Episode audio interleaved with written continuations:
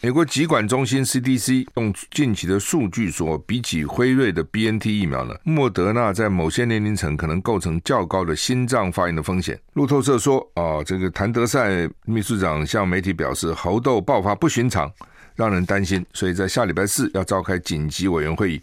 决定是不是把它列入这个紧急公共的事件哈？表演工作坊在这个六月了哈，十七、十八、十九那三天在国家戏剧院呢，他们要演呢，其实也算是重演这一夜谁来说相声啊？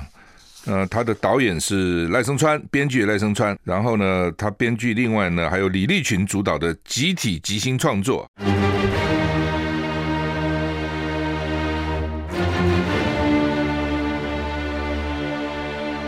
赵少康时间，吃喝玩乐骂，和我一起快意人生。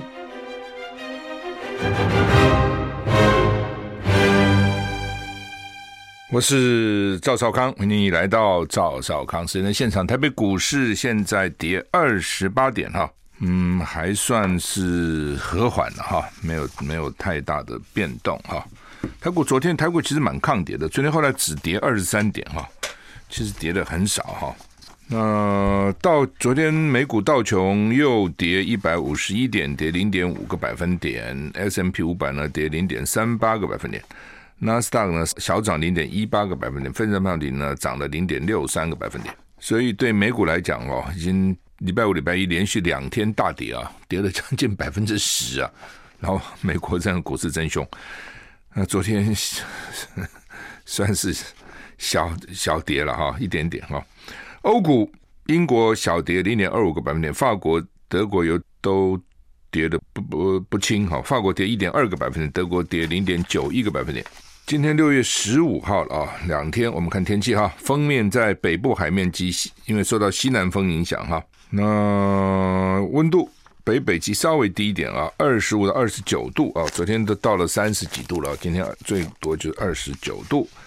不过降雨几率很高，百分之九十。桃竹苗二十五到三十度，降雨几率八十。中彰投二十五到三十一度，降雨几率六十到七十。云嘉南二十五到三十二度，降雨几率三十到五十。高屏二十五到三十三度，降雨几率二十到三十。宜兰二十五到二十八度，降雨几率百分之九十，跟北北极一样。花莲二六二十九度，降雨几率百分之七十，还是很高。台东。二十到三十度，降雨距离二十就很低了啊。外岛二十到二十六度，降雨距离三十到八十。所以我们看台东啊，还有呢，这个云嘉南、高屏降雨几率都还好，不算都在一半以下了。但是呢，其他地方哦都在一半以上哦。特别北北基跟宜兰降雨距离到百分之九十，桃竹苗跟花莲降雨距离八十七十还是很高哦。中彰投六十到七十也不低，温度南部还是高啊，三十二三度最高哈。但北部呢，最高只有二十九度了啊！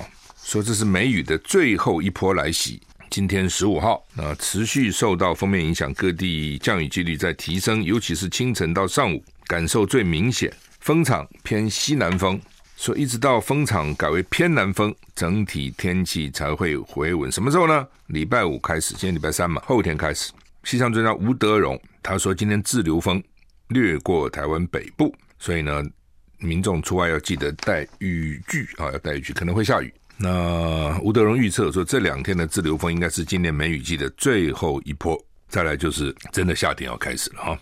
好，那么币值日币说一直跌破，一直跌一直的跌破了一九九八年的低点，说可能会让日本央行出手干预哈，太低了不行，太高也不行。去年很多人就说啊，去买日币，买日币，日币便宜，赶快买，赶快买，买买买起来。很多专家也这样呼吁哦，就很多人就傻傻去买。我看金融这种东西哦，币值也好，股市也好，你看它跌了很多，它可能还会再跌。很多人说我逢低买，逢低买，那什么叫做低呢？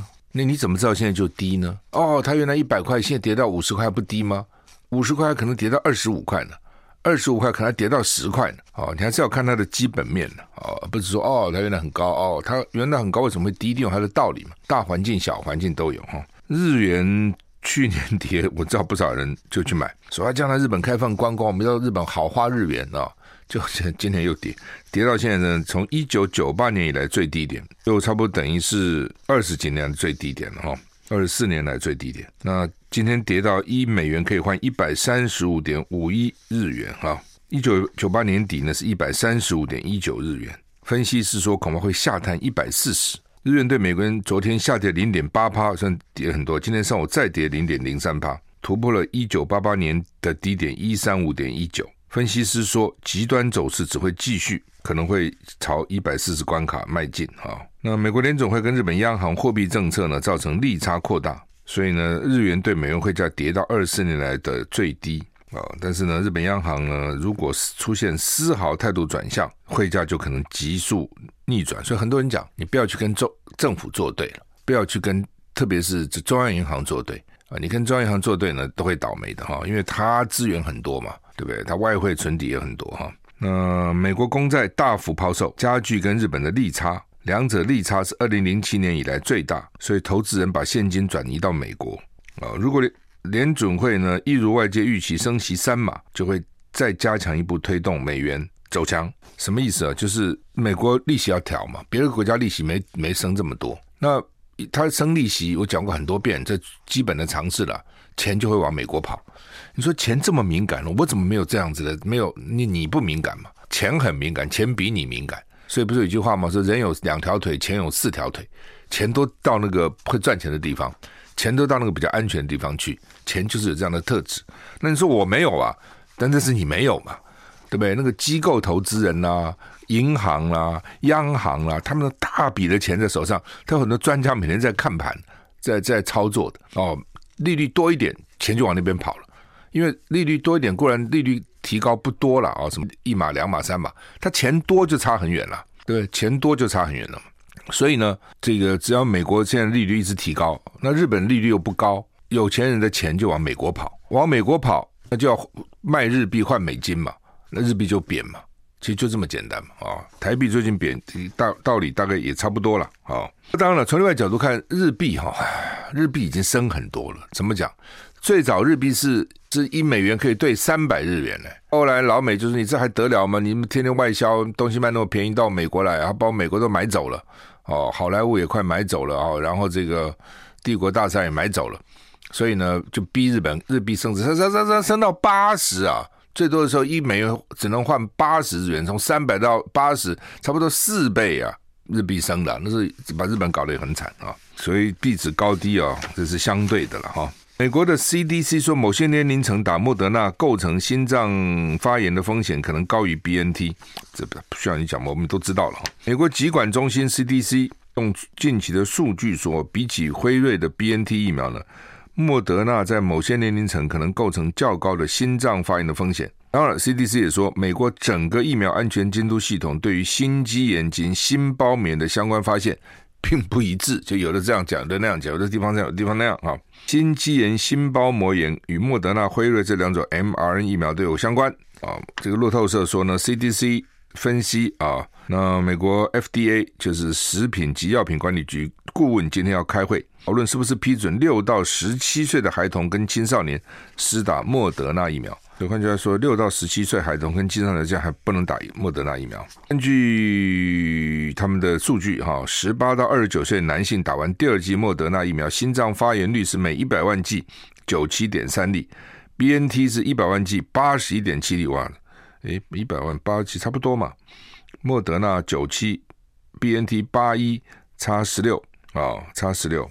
不过呢，他们说哦，你打完这种 mRNA 疫苗出现心肌炎的人，大多数都随着时间而康复啊，不错，能康复就很好哈。根据 CDC 的统计呢，到二零二一年十二月十九号，统计到去年了，还不到今没有算今年，已经有八百六十七万四千三百七十八名五到十一岁的孩童施打 BNT 加强剂，十二例心肌炎啊，然后呢，九十七万六千八百八十二个十六到二十四岁。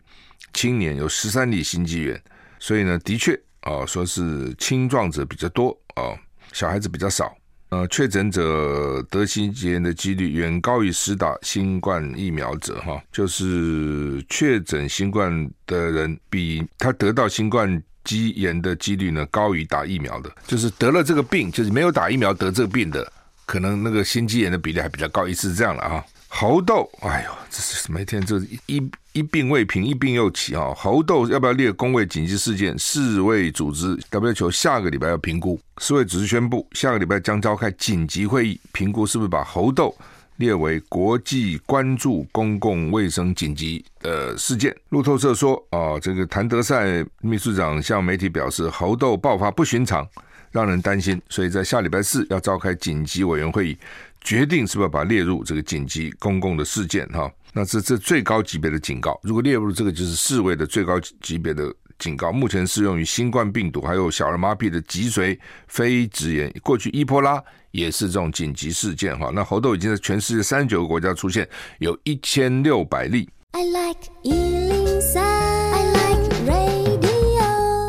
我是赵少康，欢迎你回到赵少康时间的现场。咦，台股现在由绿转红，涨了，涨了，小涨十三点六八点，总是比较涨比跌好嘛哈。泽伦斯基啊，要西方支援他的武器哈。那泽伦斯基说呢，这个乌克兰需要现代反导武器啊，没有任何。借口来拖延我们啊，主要因为北顿涅茨克的情势呢持续受到国际关注。泽伦斯基最新夜间谈话说呢，保卫顿巴斯非常重要。那重申乌克兰需要现代化的反导武器啊，而且没有任何借口拖延。呃，他说乌军在跟俄罗斯作战呢，遭受了痛苦的损失啊。那俄罗斯就摧毁了往本内顿涅茨克的各种桥梁，但是乌军还在尝试。从当地撤离平民啊，他也呼吁人民要坚强，要继续战斗啊。英国广播公司 BBC 呢说，一条人道主义的主义的走廊今天会开放，平民会被送到卢甘斯克分裂地地区的这个斯瓦托夫镇。俄罗斯表示会让北顿内茨克被包围的一家化工厂的乌克兰军人有机会投降。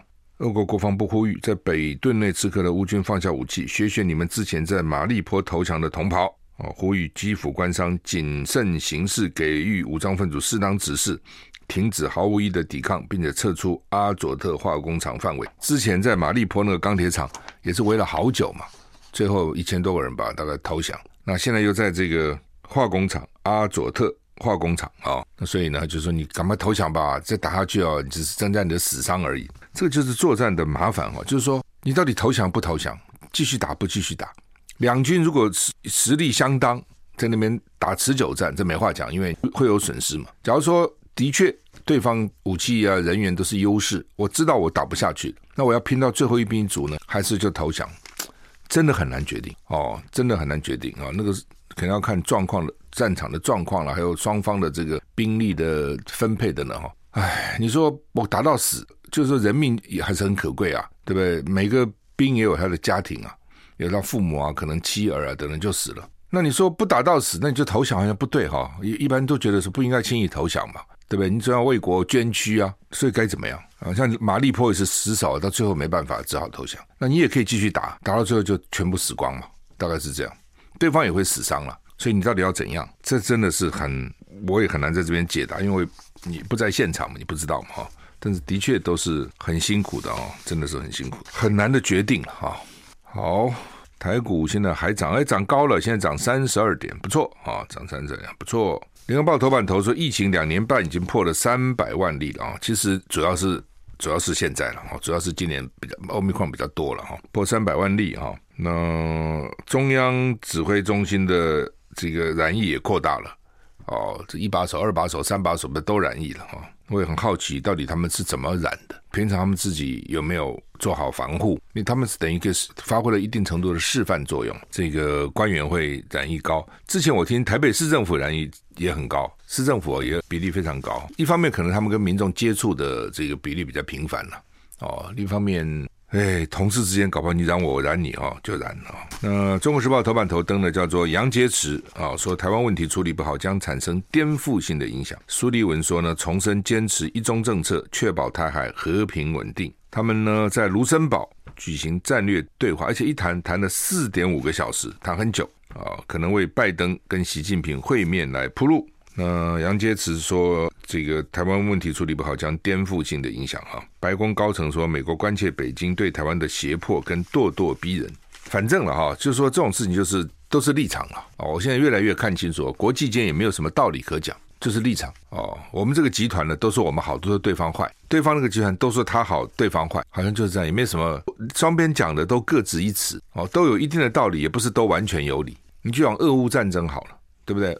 俄罗斯当然打人不对了，但俄罗斯会讲啊，那你们什么意思呢？当时我们北约跟这个华沙公约对峙，对不对？你有那么十几个国家，我有那么多国家哦，彼此对峙。那现在苏联垮了嘛？那北约这些国家都加入你的呃这个华沙这些国家加入北约了，那就适可而止。你一路进逼，一路进逼，搞了五六次一直往我这边靠，最后剩下个乌克兰，你还放不放过？乌克兰如果再加入你们，我的旁边就是了。那当年古巴危机的时候，说苏联要把飞弹放在古巴，你美国说不行，对不对？因为离我太近。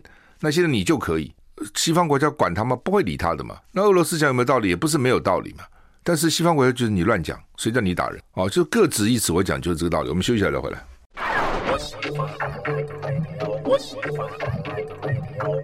我是赵少康，欢迎回到赵少康时间的现场。台北股市现在涨五十六点九点，哦，现在涨四十七点。好，我们现在要跟丁乃真小姐来连线哈，来谈他们马上要这个表演的这一夜谁来说相声哈。呃，丁导演你好，呃，主持人你好，大家听众观众大家好。是，那呃，你们等于是重演了三十一年以前的这一夜我们说相声，对不对？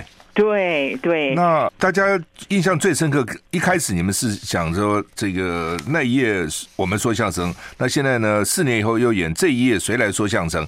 那呃。为什么重播这一页而不是重播那个那那一页呢？这一页那一页怎么分这样？嗯，呃，其实表演工作坊一成立的第一出戏就是叫《那一夜我们说相声》，非常非常的轰动。嗯，那呃，也因为有了《那一夜我们说相声》，才会有后来的这一页，这一夜，然后才会有后来的。暗恋桃花源等等的这一些，那呃，那这一次当然选择演这一页谁来说相声，主要也是因为他题材的关系。嗯，那呃，因为这个这一页谁来说相声，其实是在三十一年前，这个去碰触两岸关系的这个题目。那在那个时候，其实是还。等于还在戒严的时候，嗯，就是其实我们其实回想起啊，三十几年前我们在做的任何一出戏啊，都还需要送审的，然后我们等于是赖老师。跟啊、呃、李立群、金世杰他们一起在呃创作这个相声剧本的时候，其实呃开玩笑的讲，真的有点冒着生命危险去把这样子一出戏给做出来。是。那么，所以在现在来讲，嗯，我们可以看到两岸的关系其实非常的微妙。嗯。所以赖老师就觉得好像做这一页谁来说相声会很有意思，让大家可以看一看在三十一年前啊，我们是怎么样去探讨两岸关系的，嗯，是。那突然想起来，你说那以前要送审，谁来审你们呢？以前就其实就是那个叫文化局还是什么的，我其实也不太清楚它是什么单位，但是我印象很深，是因为我们那个时候做一些创作，每一次你都要把剧本写好了之后，你就要所谓的送进去送审，送审完了之后他回来，他就会给你一些意见，要你做一些什么修改。那但是那个时候呢，其实也很好玩，因为他到最后其实变得有点像形式上面在做，所以后来我们都呃就是。创作人嘛，就后来有的时候写一个剧本啊，就送进去了。因为你真正演出的时候，他不会来看的，所以你事实上有的时候就会发生一种，你台上在演的戏，其实跟你送审的戏是两回事，不一样。对，那但是大家好像也有点心知肚明，然后大家也不说什么啊，但是就变成形式上你一定得送审。这样子，所以啊、呃，那个时候当然在谈两岸的关系的时候，呃，赖老师就是因为赖老师自己本身是一直很关心社会的这些现象啊，然后两岸的关系啊这些，所以那个时候他们就发展了很多的段子，好几个段子。当年的段子大概有六个段子，是。那么六个段子，第一个段子里面在讲的就是。呃，叫离行，就是其其实来看这一页谁来说相声，基本上是可以看到从一九四九年之后啊，它几乎像一个故事一样。串联起来的，因为可能很多的听众朋友爱听相声啊，都知道过去早年的相声，其实你就是用纯听的就可以了。对对对。但是，一直到赖老师他从伯克莱回到台湾之后，他对相声这个已经快要死掉的艺术，他发展就是他自己本身很很觉得很有意思，然后他不希他他不希望这个东西，这个这个传统艺术从此不见了，所以他就想要把它融入戏剧的元素，所以所以我们。表演工作坊做的相声，几乎可以说它有一个戏剧的一个结构在那里，所以就变成跟一般的说相声的又不太一样了。是，所以他的段子里面，就比如说这一页谁来说相声，它会变成有一个故事的结构在里头。虽然他是说相声，所以他从一九四九年，就是有一群人他怎么来到了台湾。然后接着他等于是逃难来的，然后呢，这个这个戏最有意思，是因为他是在讲呃，我不知道赵先生记不记得早年有这种什么华都西餐厅，就是有这种西餐厅 餐厅秀，有表演啊，餐厅秀是。对，我不知道赵先生有没有去看过啊？没有看过，不过我知道有这个东西，嗯。因为那个很有意思，因为那个时候我们都是从呃呃赖赖老师啊，我啊，我姐姐啊，我们都刚好从 Berkeley 念完书回来到台湾，然后我印我印象很深的是因为，然后我们就周围有一些朋友就跟我们讲说，你知不知道现在有这个台台北有这个餐厅秀，嗯，哦，非常的有意思，就是说是要带我们去看，是，那我们大家就很兴奋啊，我们就说好啊好啊，我们去看一看，结果。然后呢就。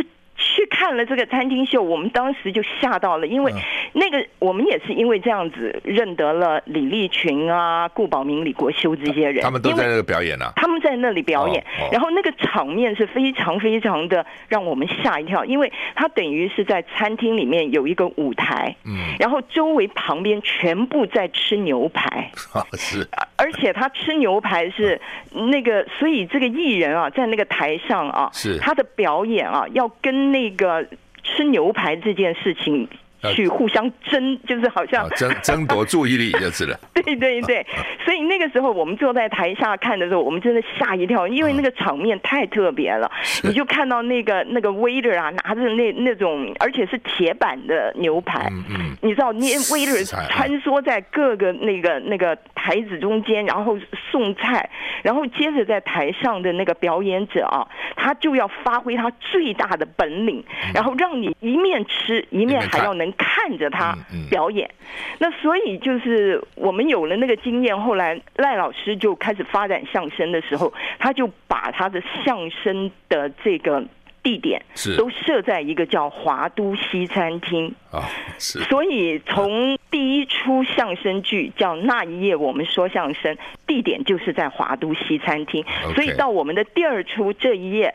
谁来说相声也是在所谓的华都西餐厅，所以它整个事情的发生，这个然后呢，再加上它里面的故事的情节，其实就是说在华都西餐厅里头。还有就我们稍微休息。I like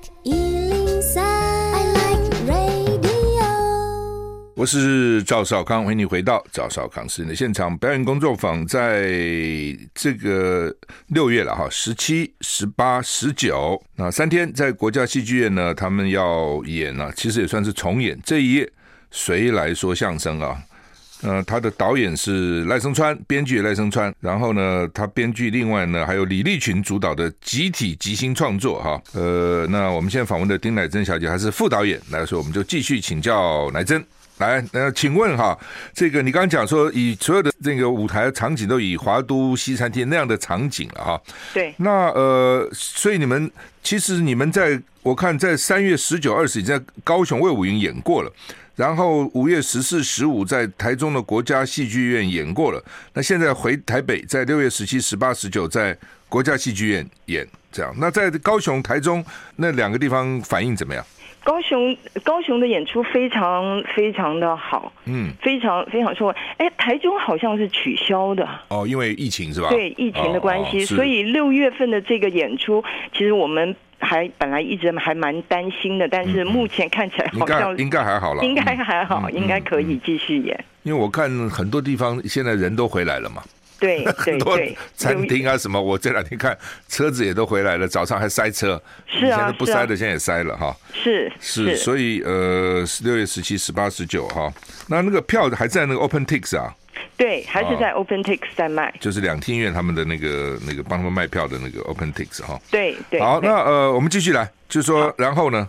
呃，就是他的故事里面，呃，一直在讲的，就是说，在华都西餐厅有两个呃主持人，那么这两个主持人呢，在跟自自己说说说笑笑完了之后就，就就想要告诉观众说，今天我们请了两位大陆来的相声大师，嗯啊，但是请了半天只来了一个。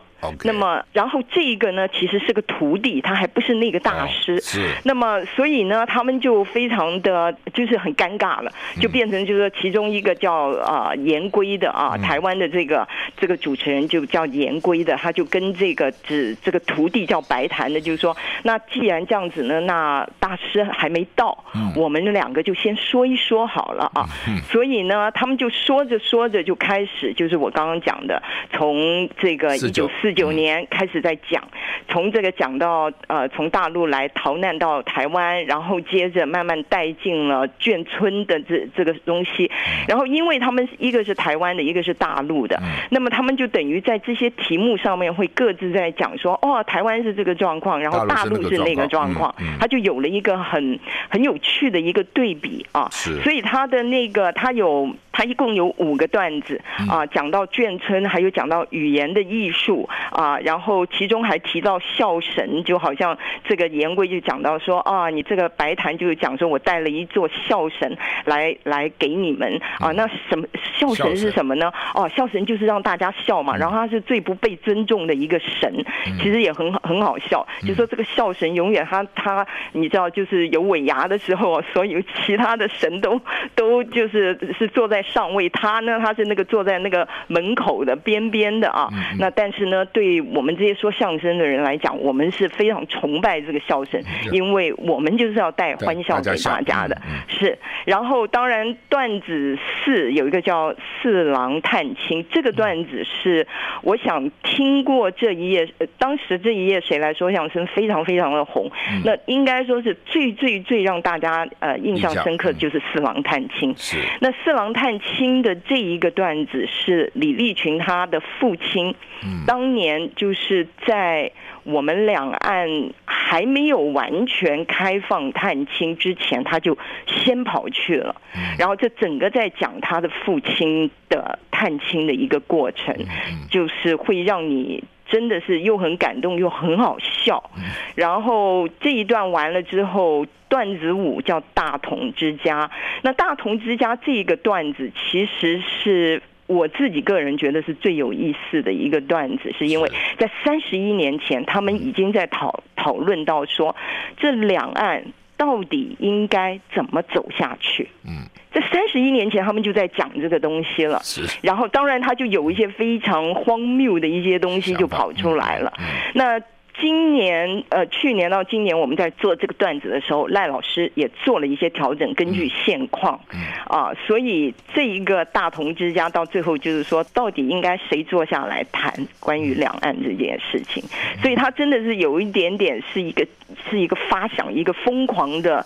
奇想啊！但是我想，现在我们 面对整个全世界的这个局势，我们似乎也只能很小人物疯狂的去奇想一些啊，有什么可能性这样子？所以呃，基本上是有这样子五个段子。现在回想起来，当时的可能性，你现在觉得怎样？当时就是觉得希望大家能够到最后携手。携手去创造一个未来嘛？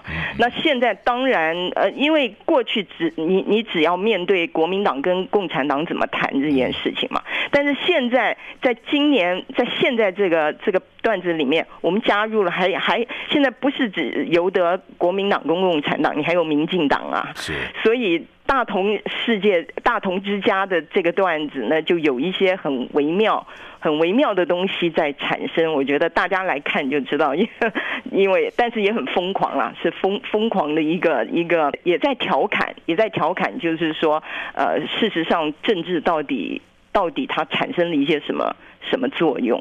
所以他还是有一些小小的修修正调整就是了。有的，在在这个段子，我觉得在大同之家是做了一些调整，其他的我刚刚讲的那一些，基本上我我们自己在看的时候，我们都觉得很有意思，就是说我们以为会会不会真的听起来整个东西非常的好像属于三十几年前，嗯，就不会。结果不会，完全不会。坐在台下都自己都会有一点点鸡皮疙瘩起来，就是说，怎么会过了三十多年，还是这个样子？嗯，似乎很多问题还在原原地踏步。是，好，那么呃，三天嘛哈，我们休息一下，来继续请教丁乃真这个导演。我是赵康，欢迎回到赵少康时间的现场。台股现在涨三十二点九点。我们先要来跟表演工作坊的丁乃真导演来连线哦。他们在六月十七这个礼拜五、六月十八这个礼拜六的晚上七点半，还有六月十九礼拜天的下午两点半，在台北国家戏剧院要表演这一夜谁来说相声啊？当时呢，这个剧是轰动啊。这个新加坡、纽约、洛杉矶、旧金山、香港啊，每个地方都造成轰动啊。那我也看到这个呃一些背景是说赖老师当时在台湾，当时台湾大家听的都是那个魏龙豪、吴兆南啊、陈意安他们的相声嘛。哦，没有没有这个，好像就主要他们听那个黑胶唱片，我也听啊。啊，我听了以后我还表演了，我也上台表演了啊，在台大那个时候，他们举办那个那个活动，我还上去表演。哇，那下面我看那个教授院长笑的，可是我们就是讲讲而已嘛。赖赖生是要把它按照就是写了自己的段子，写了自己的表演哈。那呃，应该是有趣了哈。相声这很好听，表演的好，但是相声很不好写，所以就听来听去都是好以前的段子，新的其实。不多哈，现在不多，那好像也没那么好笑哈。就是说，要真的要有那个笑点引人发笑，哈哈大笑或会心微笑，其实都是不简单的。对，其实一直写，我觉得写剧本来讲，其实最难的是喜剧。嗯啊、呃，可能很多人觉得，哎呀，你知道搞笑嘛？但是它不是搞笑，它不是搞笑。嗯，它是如果是幽默这些，而且你就是其实它是难的。是。那所以像我悲剧比较容易。啊、呃，对，你说你编剧有的时候你在讲非常伤心悲伤的事情啊，那个东西我觉得大家反而是容易上手的，但是喜剧其实一直是非常难做的。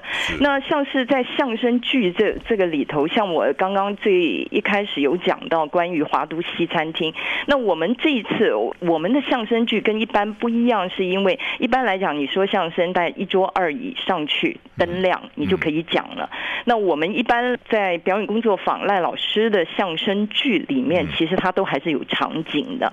那像是这个我们的这一页谁来说相声，重新设计了是像在一个西餐厅。那我刚刚有在讲说，我们早年西餐厅秀，你真的进去就是大家吃牛排这件事情，然后然后表演者在台上就等于跟跟牛排在争夺注意力。